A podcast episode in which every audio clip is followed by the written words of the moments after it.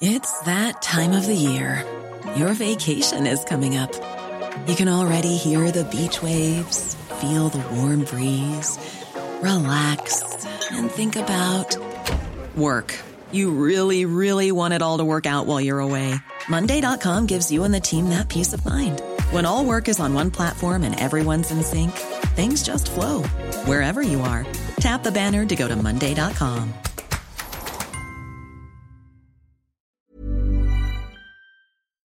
Esto es República H, la información más importante con el punto de vista objetivo, claro y dinámico de Blanca Becerril. Hola, hola, muy buenas noches, ¿cómo están ustedes? Son las 9 de la noche en punto 10 de este 19 de febrero. Por fin es viernes, viernes, viernes y ya pues estamos a un pasito del fin de semana donde pues espero que usted descanse y se desestrese porque evidentemente todas las semanas en esta emergencia sanitaria son bastante complicadas, incluso me atrevería a decir también en el lado emocional.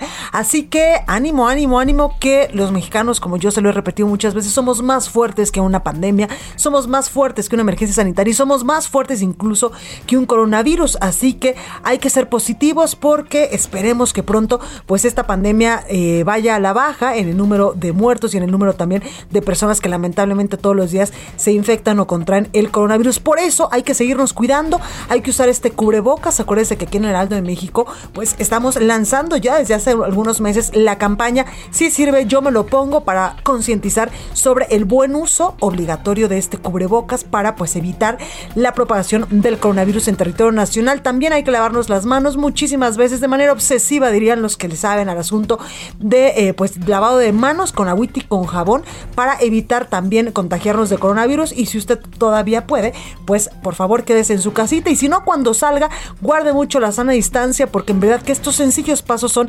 indispensables a la hora de eh, pues evitar esta propagación de este virus que nos tiene en emergencia sanitaria ya casi a un año del primer caso positivo en nuestro país que fue a finales del mes de febrero del año 2020. Así que por favor de corazón cuídese mucho, pero mientras tanto yo le invito a que se quede conmigo porque le voy a dar la mejor información de lo que ha sucedido en las últimas horas en el territorio nacional y qué le parece si arrancamos con un resumen de noticias. Yo soy Blanca Becerril, esto es República H y comenzamos.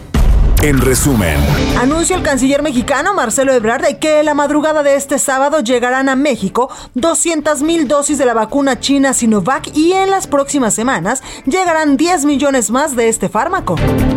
La Ciudad de México se mantiene en semáforo naranja para la próxima semana debido a la baja en el número de hospitalizaciones de personas con coronavirus, por lo que a partir del próximo lunes podrán abrir sus puertas archivos históricos, bibliotecas y galerías de arte. Los restaurantes podrán brindar servicio en interiores hasta las 7 de la noche y después, eh, pues al aire libre a pesar de que hoy ya no se aplicará la vacuna, o ya no, sí, sí, ya no se aplicará la vacuna contra el coronavirus en los tres centros de vacunación de las alcaldías Coajimalpa, decenas de personas llegaron desde las tres y media de la mañana a formarse. No tenían información de que las vacunas se habían acabado, no había tampoco letreros que así lo indicaran. Incluso ayer personal de participación ciudadana de la Ciudad de México les indicaron que hoy continuaría la vacunación y en Locatel todavía hasta las 6 de la mañana les informaban de esto, que los centros de vacunación estaban abiertos.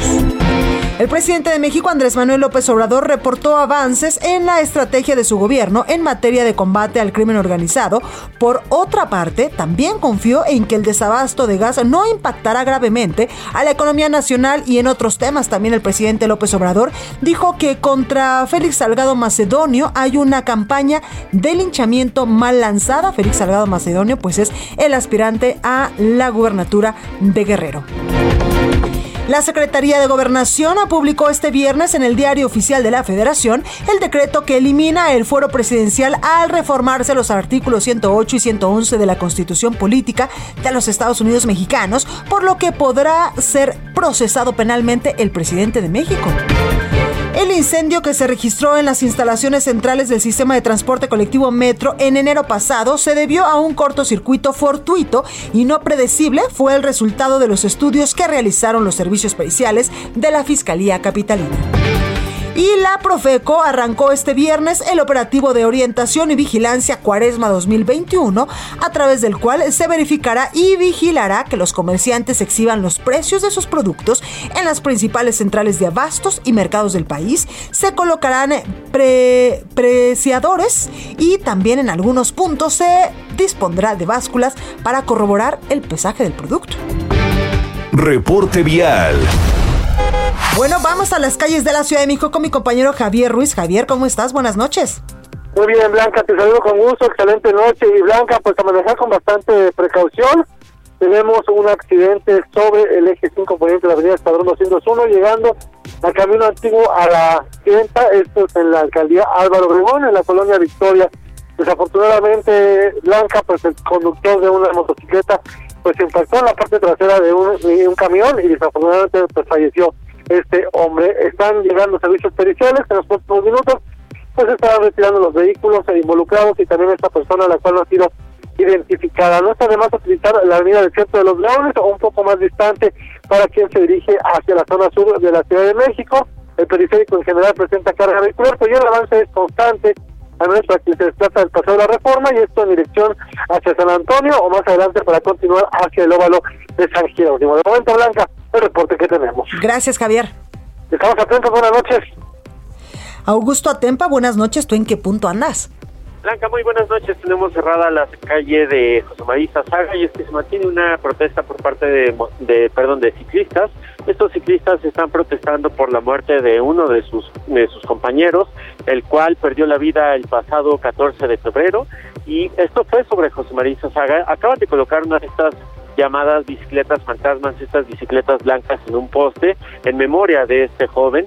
Y también pues se llevó a cabo una manifestación frente a la CIMOVI, ahí colocaron algunas cruces de madera en memoria pues de todos los ciclistas y peatones que han muerto durante este año. Y es que en este año han perdido la vida 13 personas a causa de accidentes automovilísticos y el año pasado, solamente el año pasado fueron 16, la cifra eh, está aumentando considerablemente por supuesto, hay que evitar este este punto circulando ya sea por las calles de Nezahualcóyotl para poder llegar hasta el eje central, puesto que esta avenida se encuentra cerrada desde 20 de noviembre hasta el eje central. Blanca, mi reporte. Muchísimas gracias, Augusto. Seguimos pendientes. Gracias. La nota del día. Bueno, ya una semana del arranque de la vacunación en México, el avance es del 167.453 dosis aplicadas este viernes, 1.574.158 eh, dosis aplicadas en total. Y es que hay que recordar que este lunes arrancó la vacunación a adultos mayores de 60 años en varias alcaldías de la Ciudad de México y también en otros municipios de Nuevo León, por ejemplo. También eh, ayer hablábamos con el gobernador de Yucatán, donde también pues habían eh, pues aplicado ya muchas vacunas en varios municipios, es decir, en muchos puntos de la República Mexicana. Este lunes se arrancó ya esta, esta campaña de vacunación para adultos mayores. Ojo, acuérdese que en Nuevo León y también en Tamaulipas, por el asunto del clima, de las bajas temperaturas, incluso las nevadas, pues es que ellos eh, iniciaron muy tarde, iniciaron el martes, miércoles de esta semana, pero pues se llevó a cabo la vacunación, sobre todo en estos estados de la República. Entrevista. Oiga, y vamos a hablar de este asunto con alguien que le sabe muchísimo y es el doctor Javier Etello. Él es especialista en políticas de salud. Doctor, buenas noches, ¿cómo está?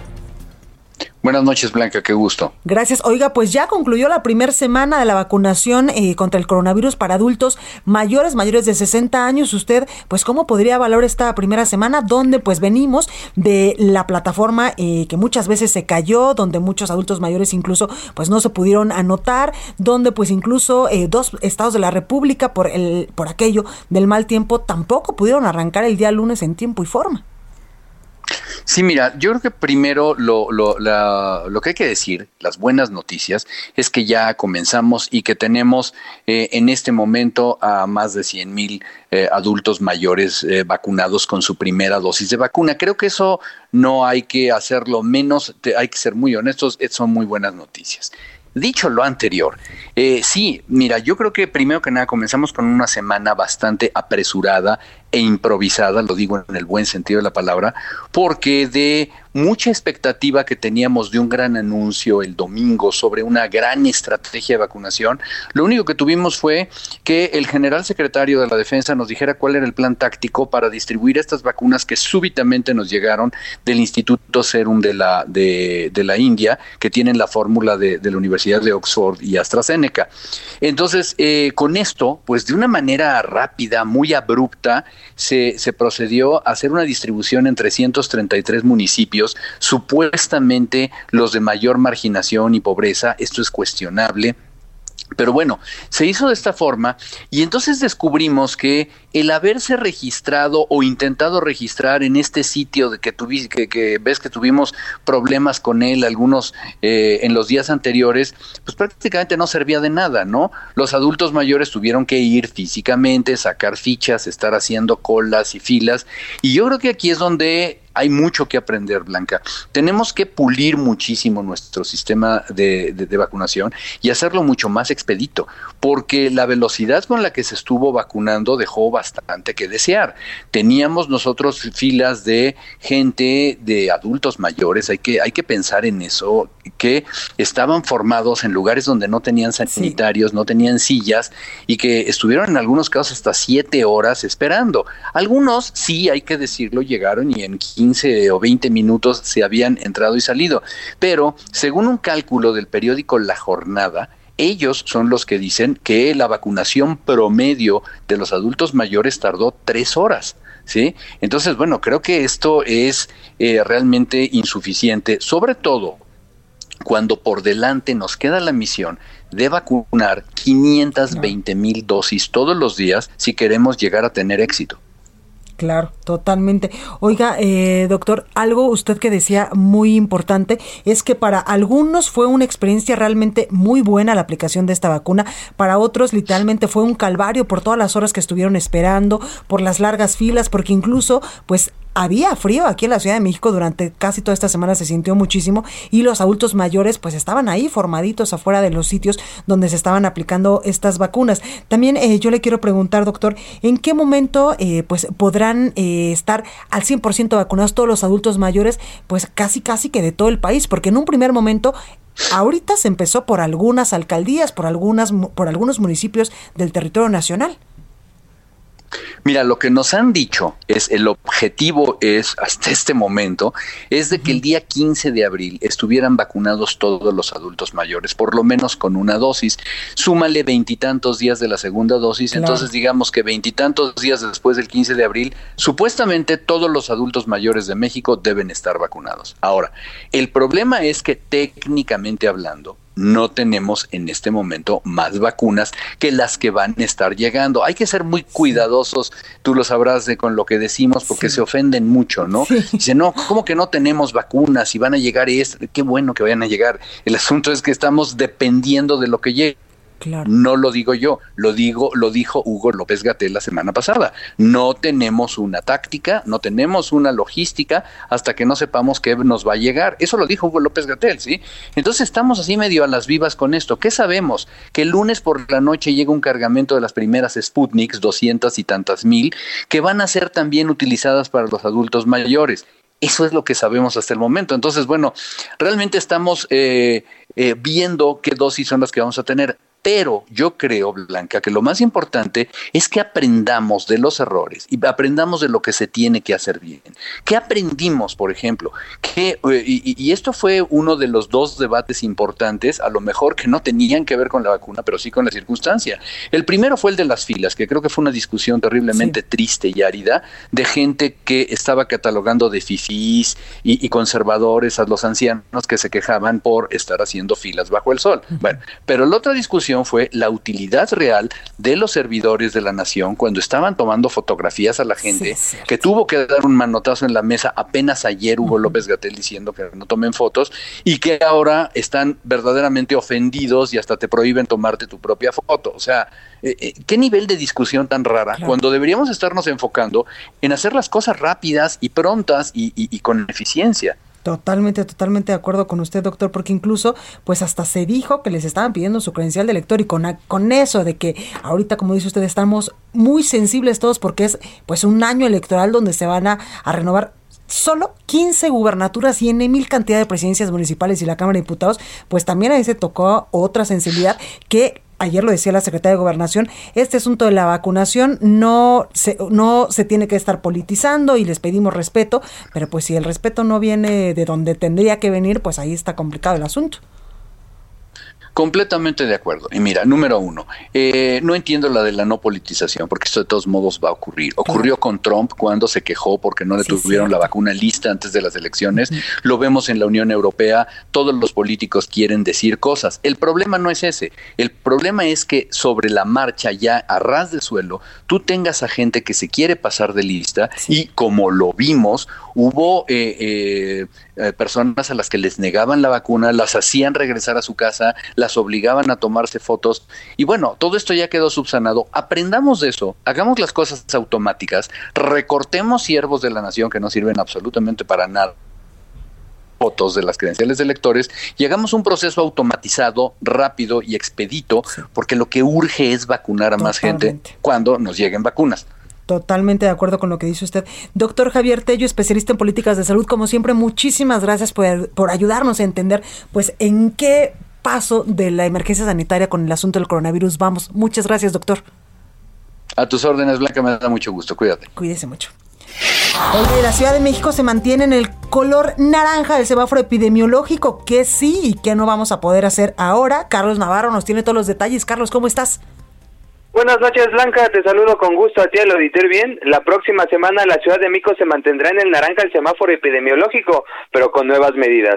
Los restaurantes van a poder recibir comensales en su interior, mientras que las bibliotecas, galerías de arte y archivos históricos reabren sus puertas. En videoconferencia de prensa, el director del Gobierno Digital de la Agencia Digital de Innovación Pública, Eduardo Clark, y la titular de la Secretaría de Salud Local, Oliva López, informaron sobre el estatus de la emergencia sanitaria por COVID-19. Escuchemos a Clark. Que continúa de manera muy la, la reducción de la ocupación hospitalaria. Al día de ayer en la noche teníamos 5.059 personas hospitalizadas en hospitales de la Ciudad de México, públicos y privados, de los cuales 1.498 refería, no estaban eh, con la necesidad de un ventilador mecánico. Esta es una reducción de prácticamente 800 con respecto al número de hospitalizados que teníamos en la ciudad la semana previa. Es, eh, si no me equivoco, la reducción más grande de siete días que hemos tenido, ligeramente mayor que la de hace dos semanas.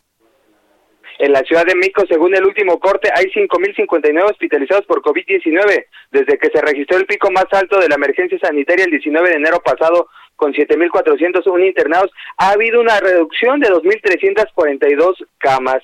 La ocupación hospitalaria en los públicos de la capital del país es del 58.65%, o sea, hay 3.410 camas disponibles para pacientes con el nuevo coronavirus. Eduardo Clark explicó que sobre las nuevas medidas para restaurantes en el programa Reactivar sin arriesgar, desde el lunes se permite el servicio al interior. El aforo será del 20% hasta las 19 horas.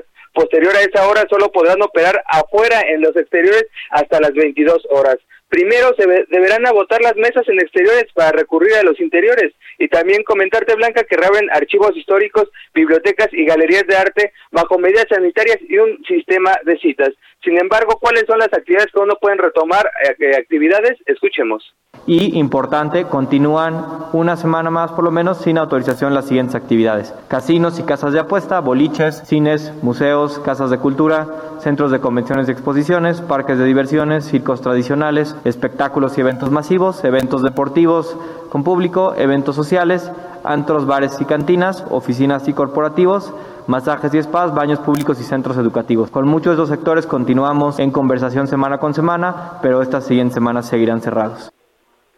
Así es que son estas las actividades que aún no pueden operar en este semáforo naranja. Blanca, la información que te tengo. Gracias, Carlos. Hasta luego, buenas noches. Buenas noches. Y vamos a Nuevo León con mi compañera Daniela García. Mi Dani, ¿cómo estás? Muy bien, Blanca, muy buenas noches. Te saludo desde Monterrey. Hoy, pues finalmente es el tercer día que hay vacunación aquí en Nuevo León. Blanca se vacunó a adultos mayores en los municipios de Linares y también en el municipio de Doctor Arroyo. Eh, hay que recordar una cosa, Blanca, estos son municipios que se encuentran fuera del área metropolitana, son considerados rurales y también pues destacan por tener muy poca eh, población. Esto también ha ocasionado una situación específica. De hecho, hoy el alcalde de Linares publicó en sus redes sociales que hacían faltas personas que, fueran a vacunarse, ya que habían sobrado inmunizadores para las personas que tenían ahí programados, no llegaron las suficientes, así que hizo un llamado a que aunque no vivieran en, las comunidades donde se estaban aplicando, si eran habitantes de Linares, fueran a vacunarse. Y pues bueno, esto ocasionó una situación muy específica que llamó la atención de muchos ciudadanos, pero también de las autoridades.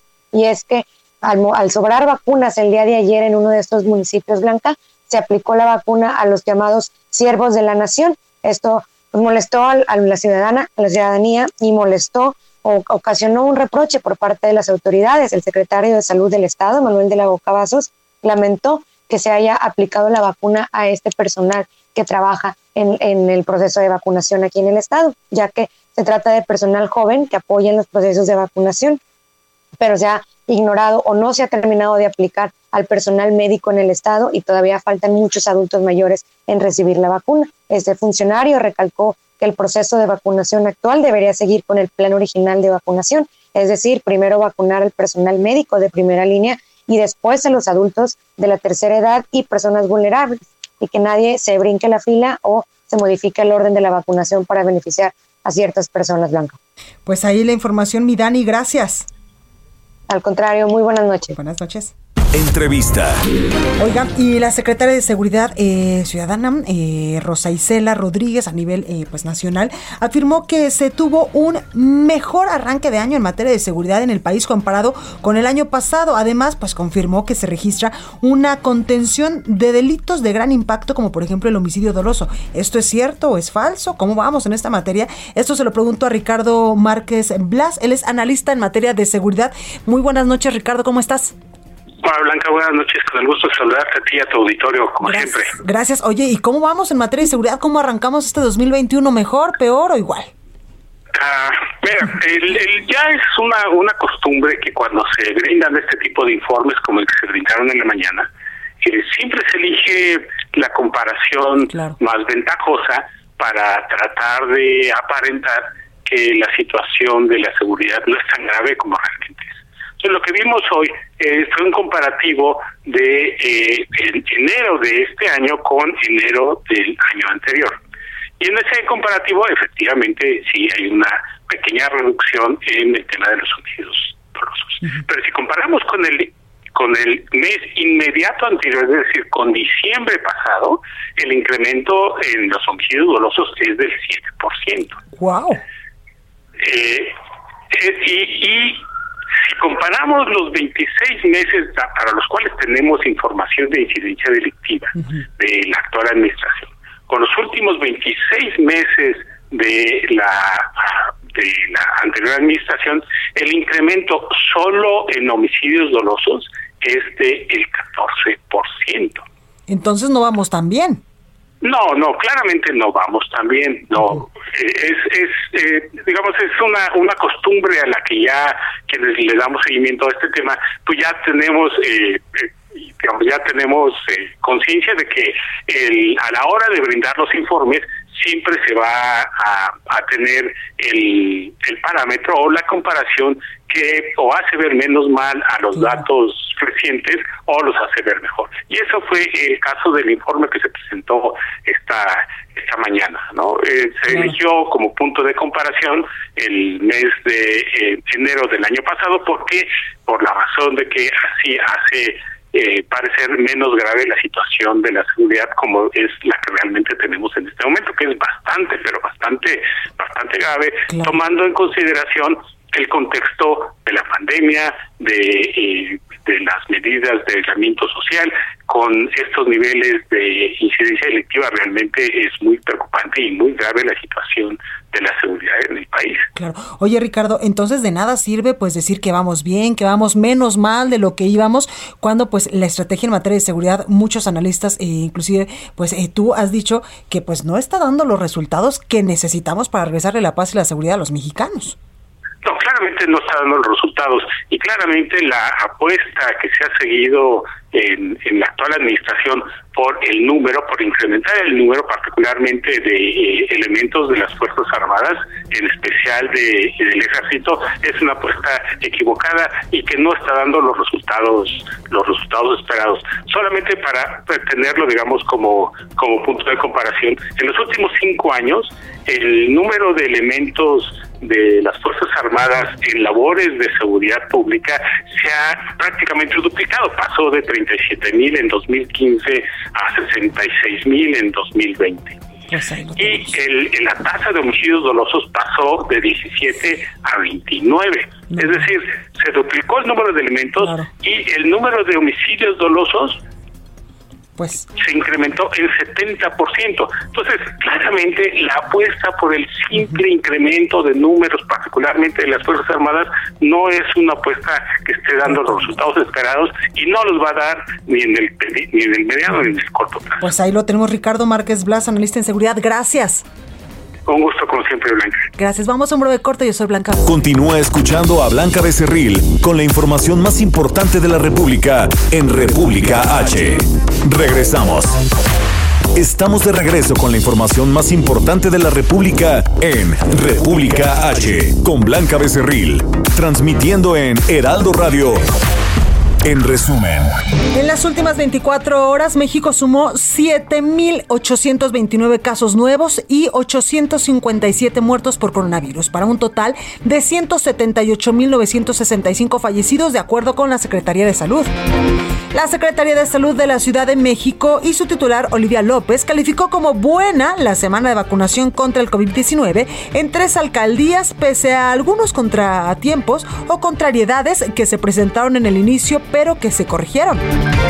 Las autoridades sanitarias informaron que todas las entidades se ubican por debajo del 63% de ocupación hospitalaria y en el caso de las camas con ventilador se registra un notorio descenso ya que todas las entidades se encuentran también por debajo del 65% de ocupación. La Secretaría de Relaciones Exteriores y la Embajada de Estados Unidos en México decidieron ampliar un mes más las restricciones al tránsito terrestre no esencial en su frontera común, con lo cual se cumple el año con esta medida sanitaria que ha servido para frenar un poco la propagación de la pandemia del coronavirus. El presidente de Venezuela, Nicolás Maduro, propuso este viernes que su país sea seguro suministrador de gas de México, pese a que ese país cada vez es más frecuente que los ciudadanos pues usen leña para sus tareas cotidianas ante la falta precisamente de ese combustible. GastroLab con el chef Israel Arechiga.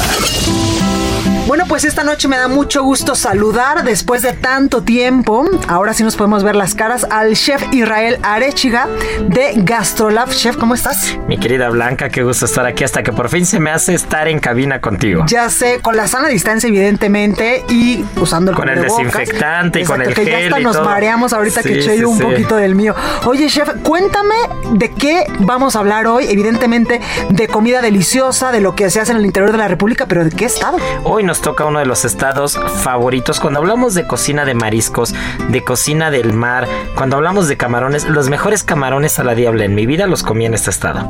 Y es Nayarit. ¡Wow! Y, y- y este estado, aparte, en un puerto que, que es muy famoso por una canción de una banda mexicana famosísima. Ah, claro, ya sé cuál dices. Hablando de maná, ¿no? El muelle de San Blas. Y en el Buenísimo. muelle de San Blas, unos camarones, unos camarones a la diabla, mi querida Blanca, que no te imaginas la delicia que fue. Y creo que Nayarit como tal, cuando hablamos de pescado y marisco, es de los que llevan la voz cantante, ¿eh? Sí, claro. No, no por nada, por ejemplo, los pescados zarandeados, ¿no? La zaranda. Un pescado zarandeado, e incluso en el Four Seasons de México hubo un restaurante Sanaya, que era un restaurante inspirado en las zarandas nayaritas. Nada más, para que, nada más para que nos demos Oye, ¿y una qué idea es de lo pescado importante. zarandeado, por ejemplo, para la gente que nos escucha? Realmente cuando hablamos de la zaranda es el, utensilio en el que vamos a abrir un pescado, un pescado evidentemente de la costa del Pacífico, y entonces tenemos un pescado abierto que, que, dicho sea de paso, es una mezcla o es, eh, tiene una influencia china. Nayarit tiene una influencia china muy importante, ¿no? Hay una ruta gastronómica y, hay, una ruta comercial de intercambio de productos entre China y esta parte del Pacífico. y esta ruta se llama la ruta de Nao de China. y ah, entonces, y entonces, ¿qué es lo que vamos a tener ahí? Vamos a tener que es un pescado que, que, se usa limón, cítricos traídos de Asia, que al final el limón no es endémico de México, no es, es, un, es un cítrico traído de Asia. Salsa de soya, ¿no? Incluso picantes, picantes del sudoeste asiático. Y entonces, ¿qué es lo que tenemos? Tenemos un pescado del Pacífico abierto en un asador adentro de la zaranda en el que vamos a hacer al carbón este pescado con esta mezcla de especias de chiles de soya, ¿no? Ok, o, sea, chef, la zaranda es como la cosa que, el utensilio que lo aplasta. Así es, tanto el utensilio como el asador que vamos a tener, ¿no? Entonces el zarandeado es el meter el pescado abierto, marinado con todo esto y meterlo en la zaranda y darle vuelta y comérselo acompañado de unos buenos camarones. wow, qué, delicia. ¿no? Oye, es que justo ahorita que dices de la zaranda y del zarandeado, en Jalisco se usa mucho que las abuelitas te dicen, te voy a dar una zarandeada o sea, como un despierta. como una sacudida, ¿no? Como una sacudida y más o menos es lo que le pasa al pescado. Sí, porque al final lo estás el zarandeando, eh, o sea, cuando estás zarandeando un pescado, pues lo estás moviendo de un lado a otro para que el calor sea parejo, ¿no? Sí, claro. Oye, los ceviches me imagino que también son deliciosos en Nayarit. El ceviche Nayarita es una delicia, ¿no? Realmente todo el tema, el, ceviche de sierra particularmente en, Nayarit, ¿no? Y también el tema del camarón, muchas veces ligamos el tema del camarón a Tamaulipas, por un lado, o a, o Sinaloa, por otro lado, pero en Nayarit es, es es uno de los principales productores de, camarón de México, ¿eh? De México, de México. Y el primero, ese es un dato bien curioso. Nayarit es el primer productor en tabaco en México, ni siquiera es Veracruz, es Nayarit. Tabaco. De tabaco. ¿Y eso? Así es, es muy curioso. O sea, al final como que, como que se asentó muy bien ahí y, y gran parte de la producción del tabaco nacional va sobre todo por, por la zona de Nayarit. Ok. Oye, chef, y también estoy viendo que eh, también es muy famoso en Nayarit el pipián de pepitas de calabaza. Sí, el claro. con este pipián. Es que los pipianes realmente al final es un mole, ¿no? y, y, los moles en toda la parte centro y medio norte del país están presentes, ¿no? Siempre van a estar presentes y realmente un buen pipián con un buen pollito. E incluso estos pipianes, yo lo he visto, también se usan para el pescado zarandeado. Puedes hacer una especie de pipián que es una mezcla de semillas de calabaza, de pepitas, que puedes usar pepita de girasol también, frutos secos, ajo, cebollas, es una mezcla de hierbas también, y se lo metes también al pescado y es una delicia, ¿no? Oye, y hay otro platillo que a mí se me hace que va a ser imposible de que Blanca Becerril lo pronuncie, que se llama Tlaxtihuili. Ah, mira, ese, ese, sí no me lo sé. Dice aquí es un platillo que se podría definir como de alta gastronomía prehispánica, un delicado caldillo a base de camarones, maíz, chile y tequesquite y una deliciosa elección de pues de varios ingredientes de la cocina nayarita. Habrá que probarlo, ah, pues ¿eh? habrá que probarlo, ¿eh? Y también ya sabes que siempre que nos ponemos a hablar de los estados, nunca pueden faltar unas enchiladas. Ah, y las enchiladas coras ¿Qué hacen diferentes? o sea, las enchiladas coras es salsa con tomillo, con chile guajillo y es más especiada, comino, canela y clavo. ¿no? Y entonces le puedes poner pollo, que hablando de pollo, hay otro que se llama el pollo de Ixtlán del Río y es un pollo frito en manteca. Imagínate qué ¿En manteca de cerdo? En manteca de cerdo. Dios de mi Imagínate qué cosa tan rica. Bueno, aquí ya producción ya volteó con cara de tenemos que probar eso de si ya vino el chef aquí a la cabina se hubiera traído el pollito, ¿no? Para, para probar los frijoles puercos también, ¿no? Que son también los que se hacen allá en Nuevo León, ¿no? Así es también. Entonces los frijoles puercos también en Nayarit, que, que se utiliza una variedad de, de, frijol de la región que no es, no es muy conocida, pero es el frijol azufrado. Y el frijol azufrado de la región es, eh, este frijol se cocina y después se fríe con chile de árbol y manteca de cerdo. Oye, ya que hablamos de esta parte del país que está muy pegadita también a Jalisco, seguro que también hay jericayas y muy buenas. Ah, no, seguro, los postres no pueden faltar. Hay otro postre llamado torta de cielo. Y la torta de cielo es un postre con capas de galletas delgadas y, y dentro tiene mantequilla y almendra, ¿no? Y una de las cosas que Nayarit nos trajo a la cocina mexicana, a la gastronomía, que no puede faltar en una mesa de una marisquería, la buena salsa huichol, ¿no? Que ya estamos echando el comercial completo. ya estamos echando el comercial completo, pero unas buenas ostras del Pacífico, o un buen pargo guachinango de estos del Pacífico, un robalito del Pacífico metido a la zaranda y después con un poquito de salsa huichol, unos camaroncitos Qué ahí. Delicia. Qué delicia, ¿no, Blanca? Oye, que ahorita que hablas de este tipo de salsas, eh, eh, alrededor del mundo es bien conocida, ¿eh? Oh, sí. Cuando te sientas en un restaurante X, siempre como mexicano dices, oye, ¿no tendrás algo que pique? Y normalmente te traen la caps o cosas así. Y en muchos lugares, por ejemplo en España, yo he probado esa, esa salsa que como buen mexicano, como te digo, siempre llegas y pides algo que pique y te la llevan. Y ahí es cuando dices, Dios mío, con esto ya me supo mucho mejor la Sí, comida. claro, y la, la famosísima salsa Jalisco también, Ah, ¿no? Que ya sabemos cuál es, todos sabemos cuál es, todos tenemos una este, guardada ahí en el refrigerador, en la alacena o donde sea. Estas salsas mexicanas con unos buenos mariscos, mi querida Blanca, es una delicia. Oye, mi chef, y ya para concluir, ¿qué podemos tomar allá en, Naya- en Nayarit? ¿También tequila? Eh, tequila, sí, también. Cerveza, muy buena cerveza en Nayarit, ¿no? Tanto la parte de Sinaloa como Nayarit. Este, la cerveza es muy buena, incluso en Jalisco también, que estuvimos Sí. hablando de Jalisco apenas, hay muy buenas cerveceras, ¿eh? Entonces yo creo que ese es, la ese es el acompañamiento ideal. Unos buenos mariscos, un buen pescado, un cevichito de sierra. Es más, ahí les va el menú Nayarita, menú Nayarita del día. Empezamos con unas buenas ostras del Pacífico, después cevichito de sierra, después camarones a la diabla, estilo muelle de San Blas, ¿no? Y de ahí nos vamos con un buen pargo zarandeado. ¿No? Un poquito de pipiana Ajá. y frijolitos puercos de guarnición porque está ligerita la comida. Y de postre, una buena jericaya. Ay, qué delicia. Bueno, pues yo me apunto cuánto nos va a costar ese menú del día, chef. Muchísimas gracias. No, pues mi querida Blanca, muchas gracias. Y yo creo que producción nos va a tener una estufita o algo la siguiente No, vez que venga y me pongo a cocinar Por algo, ¿no? favor, es Ya, más, yo te la traigo. Ya está. Muchísimas gracias, Pues- chef Israel Arechiga de Gastrolab, por estar esta, esta noche con nosotros. Ya te iba a decir esta tarde, porque yo ya no sé en qué día vivo ni, ni a qué hora estoy, pero muchísimas gracias, chef. Pues qué gusto, mi querida Blanca. Saludos a todo el auditorio y nos pues, escuchamos pronto. Claro, gracias. Gracias. Es tiempo del séptimo arte. Películas, cortometrajes, series, documentales y excelente música. Con Gonzalo Lira. Exactamente, ya está con nosotros Gonzalo Lira, que si no lo presento así se enoja y el rey del aguacate ya no me va a traer más aguacates. Me encanta que además lo actúas. O sea, ya haces cara. Ah, poco no, mira, ya está. ya- No, no los molestes que se están comiendo unos taquitos. Sí, ya vi, oye. O ¿Qué sea, tal, eh? tú compraste bolsa, ya compraron No, tacos. yo o sea, yo que- fui a una mega rebaja de rebajas de rebajas en un centro comercial. Debo de aceptar lo que estábamos platicando ahorita fuera del aire.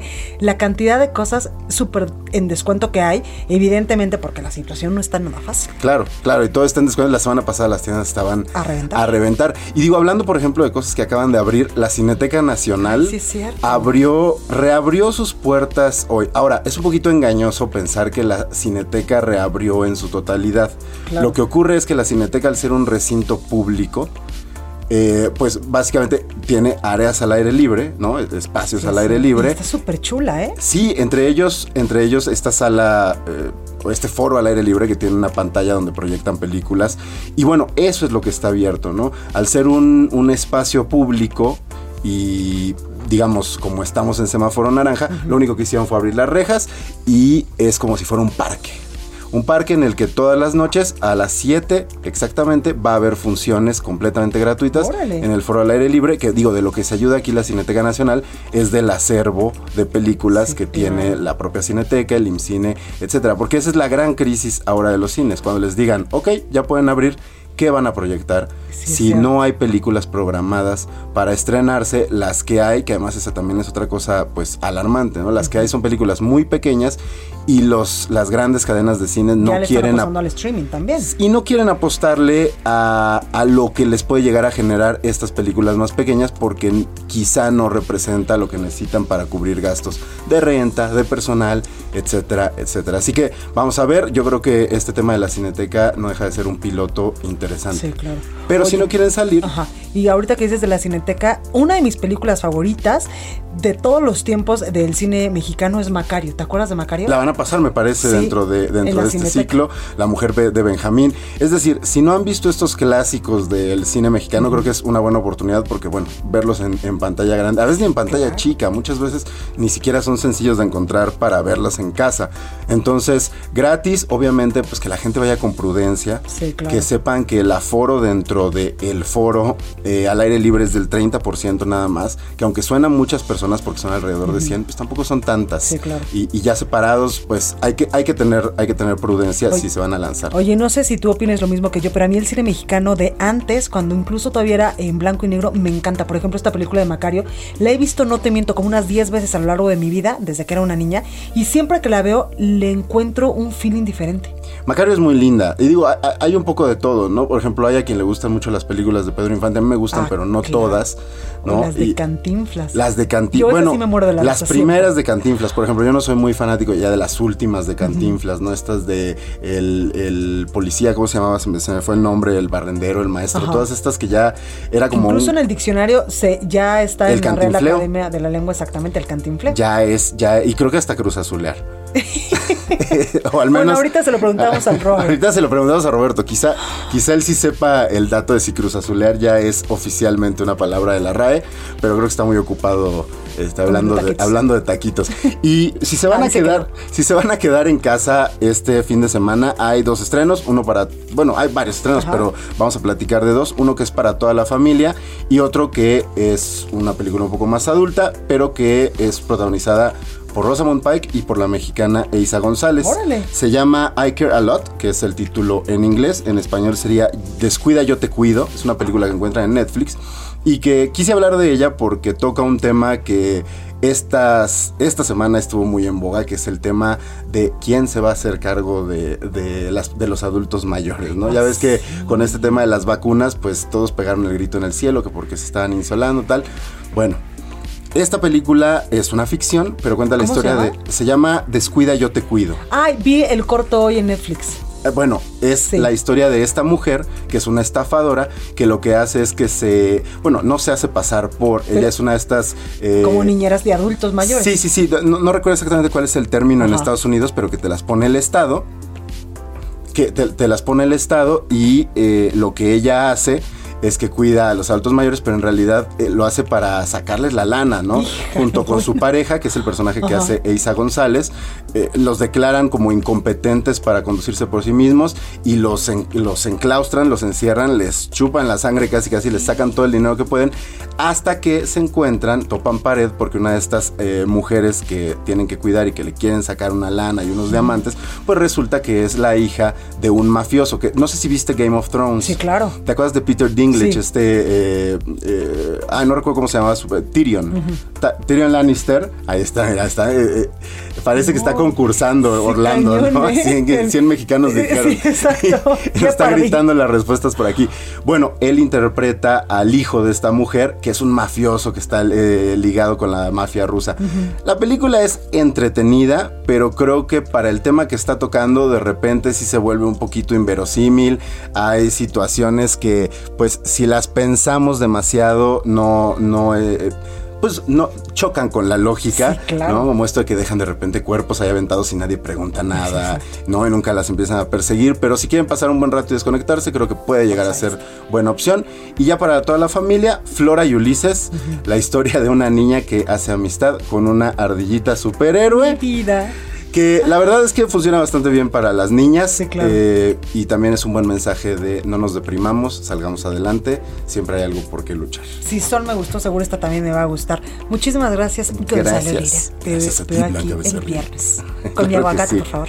Gracias. Ya le gustó. sí, dices, ya se acabó el Super Bowl, por favor. Oiga, vamos con Melissa Moreno a la sección de cultura. Adelante.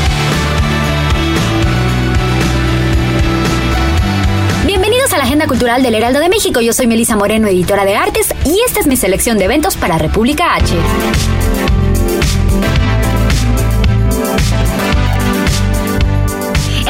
Estrella de dos puntas, Malva Flores revive a Carlos Fuentes y Octavio Paz, a partir de los lazos que tuvieron, de sus formas de comunicación, discrepancias y coincidencias.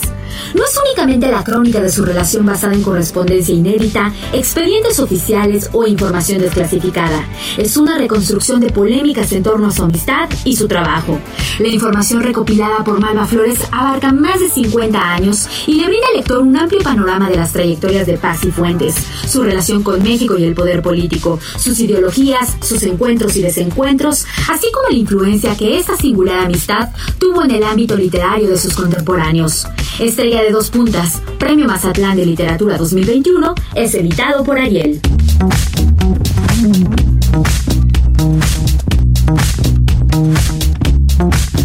El teatro continúa contando historias como Chico conoce chica, una apuesta sobre el amor perdido, el nuevo amor y los reencuentros. La trama es contada por cuatro personajes cuyas vidas se entrelazan y tienen un sinfín de incógnitas por descubrir. Cómo llega el amor, por qué termina, para qué enamorarse y cómo entrarle sin perder el buen humor. Lucía, Jorge, Sara y Alejandro nos acompañan en esta diversa exploración sobre las relaciones amorosas para recordarnos que amar es de valientes o de tontos. Todo depende. Chico conoce chicas se transmite este 20 de febrero por Ticketmaster Live desde el Teatro Milán.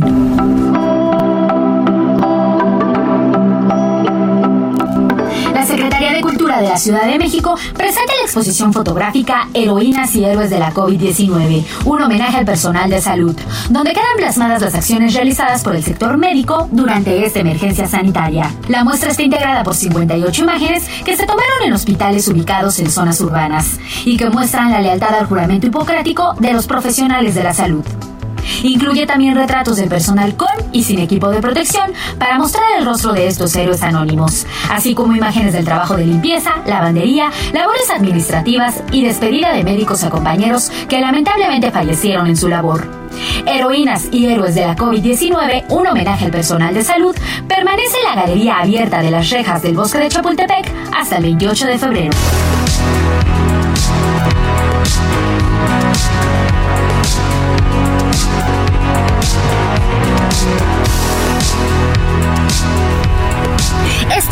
Cultural del Heraldo de México. Yo soy Melisa Moreno y me encuentras en arroba melisototota. Nos escuchamos la siguiente semana. Deportes con Roberto San Germán. Bueno, ya está aquí mi Robert San Germán. ¿Cómo estás? ¿Qué tal, mi querida Blanca? Muy bien. Mucho gusto de verte. Ya estamos aquí en Ya la cabina. sé. También saludos a la gente que nos sintoniza y pues cambia mucho, ¿no? Totalmente. Ya nos van a escuchar re bonita ahora sí. Ahora sí, ya nos vamos a escuchar no cortados, no acelerados, Ya no nada, sé. ¿no? Oye, pues vamos a hablar del fútbol mexicano porque se vino un caso de racismo. Ah, canijo. Sí, estuvo fuerte ayer en el partido entre Atlético de San Luis y Santos.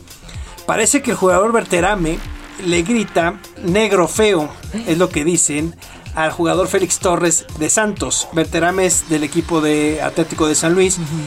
Y hoy salieron ya algunos desplegados, tanto de San Luis como de Santos, pero también ya salió la Liga MX a decir que pues reprocha todo este tipo de acciones, claro. que está bien, claro que está bien, pero ahora el que va a llevar el, o le turnaron el caso es a la comisión de la comisión disciplinaria con la Liga MX y van a tener que tomar una solución a esta situación y pues si sale eh, Berterame, el jugador de, de Atlético de San Luis, pues no sé si lo van a echar todo, a- todo el Y torneo. un precedente en el o, marcar. pues, sí, es que tienes. A ver, esto ya la FIFA lo tiene muy catalogado. y Ya también así como. No lo podemos permitir. Claro. Ya ha sucedido que ya, ya pararon un partido. Hay que recordar. Ya pararon un partido en la UEFA. Entonces ya está la situación fuerte. Entonces habrá que esperar en los próximos días. Eh, El partido lo gana Atlético de San Luis 1 a 0 a Santos, le quita el invicto y le quita el primer lugar. Obviamente San Luis no está en primer lugar, pero baja al equipo de Santos. Ya hace unos instantes terminó otro duelo, Monterrey empató a uno con Necaxa. ¿De la Además- jornada 7 ya? Sí, ya jornada 7, ya lo que está pasando ahorita. Y fíjate que ahorita pues del fútbol ya sabemos, ahorita el, partido que trae el morbo es el del América contra el Atlas. Y, y- y fíjate qué tontería, ¿por qué viene el morbo? Porque va a jugar Renato Ibarra. Ah, este no, hombre que tuvo la situación de maltrato, de agresión física de una mujer y que tuvo que tan salir de la América que está el tema, ¿eh? y está ahorita y está con el Atlas, entonces es como que es, es el partidito así como que el mundo está volteando a ver, o bueno, aquí la- en la liga te lo ponen como el del morbo, y bueno, pues a ver que también cómo le va a tu Cruz Azul, porque tu Cruz Azul anda que no cree, nadie cree en ellos, ¿eh? Eran el Sí. Bayern de la Noria el día el mar, el miércoles contra los Tigres. Sí. Es que yo ya no quiero decir. Mejor, mira, vamos a hablar de los Steelers, aunque ya no Ah, ya haya no, ya, temporada. ahorita vienes, los- vienes vestida de Steelers, ¿no? Ahora sí. vienes con los colores de los Steelers. No, fíjate que mañana, si tienes chance en la noche, Ajá. ponte a ver la pelea que. Ah, sí, es de, cierto, La pelea de boxeo que ¿no? va a estar buenísima. Sí. La de la Alacrán Berchel contra Oscar Valdés. Hoy los dos dieron las 130 libras. Se van a dar. Hasta con no, pero con todo. La verdad que va a ser una de las. Yo te podría decir. Y, me- y mira, nos estamos arriesgando en febrero. Esta pelea podría ser la del año. Y estamos en febrero. Todavía nos falta mucho. No, estos dos chavos son buenísimos los dos. Yo veo más fuerte a Berchel. Yo creo que ¿De dónde Berchel en las apuestas, él, si no mal recuerdo, me, me parece que él es de Mérida, Ajá. si no mal recuerdo, el, el Alacrán Berchel. Y yo lo veo muy fuerte. Órale. La verdad es que está como. Está, las apuestas estaban 3 a 1, ya fueron bajando como a 2.5 No, a bueno. 1 y se están y se dijeron de todo, se conocen, Sí, claro. se dijeron de todo y creo que esta, esta, esta pelea, si por favor, véanla. Estos dos hombres tienen fuerza. El, el, el Alacrán Berchel tiene mucho poder en los puños. O sea, yo creo que va a haber un knockout. Y vamos a No ver, manches. pero de estas peleas como fueron las de Barrera Márquez, como las que han sido estas peleas de los mexicanos, que hemos visto grandes peleas. Y la verdad es que son... eh, a ver, cuando un mexicano se sube al ring, sabes que va a dar... Ah, o sea, todo. todo lo que tenga Sí. que dar para, para ser este campeón o por lo menos para defender su título, ¿no? Entonces se viene un... Yo creo que podemos decir que va a ser una de las mejores cinco peleas del año. y yo sí te puedo decir que esta sería la mejor pelea del año. Vamos a ver cómo les va mañana estos dos, dos mexicanos en Las Vegas, en el MGM. Y te digo, ya, ya está todo preparado. O sea, ya nada más se tienen que subir Oye, mañana. eso, eso sí es mi sueño, ir en algún, en algún momento de la vida a una, a una, ¿A una pelea en el MGM. en el MGM y, y, no, y además irte a, a ringside a hacer una cosa de locos. Nunca has estado en una pelea de box. Yo, O sea, a las luchas aquí en México he ido un montón de veces porque hasta es catártico, Sí. pero no, nunca he hecho mira, ido una hace muchos años había un lugar, eh, eh, el Salón 21. ¿Aquí en México? Sí. Órale. Y en el Salón 21 se hacía el, los guantes de oro y los hacía una, una cadena de televisión. Cuando tú llegas y los ves boxear y los golpes escuchas, es como si le pegaran al mosaico. un baño, Neta. Así. Y dices, órale, yo me sorprendí cuando escuché en vivo el box. No, bueno. Y además ese sonito de... shh, shh, shh, Sí, Sí, es real, ¿eh? Sí, No, es real, no, sí suena así. bueno. Pero bueno, te agradezco Pues muchísimo. tenemos. Mi Robert, bienvenido, muchísimas gracias. Gracias a ti, que y pases muy también buena a- noche. a- al joven menonita ya fuera este, de Gonzalo Lira, porque hoy viene así. Muchas gracias. Oiga, yo soy Blanca Becerril, lo espero el día lunes. Esto fue República H, la información más importante de lo que pasa en el interior de la República, con el punto de vista objetivo, claro y dinámico de Blanca Becerril. Continúa escuchando Heraldo Radio, donde la H suena y ahora también se escucha. Una estación de Heraldo Media Group.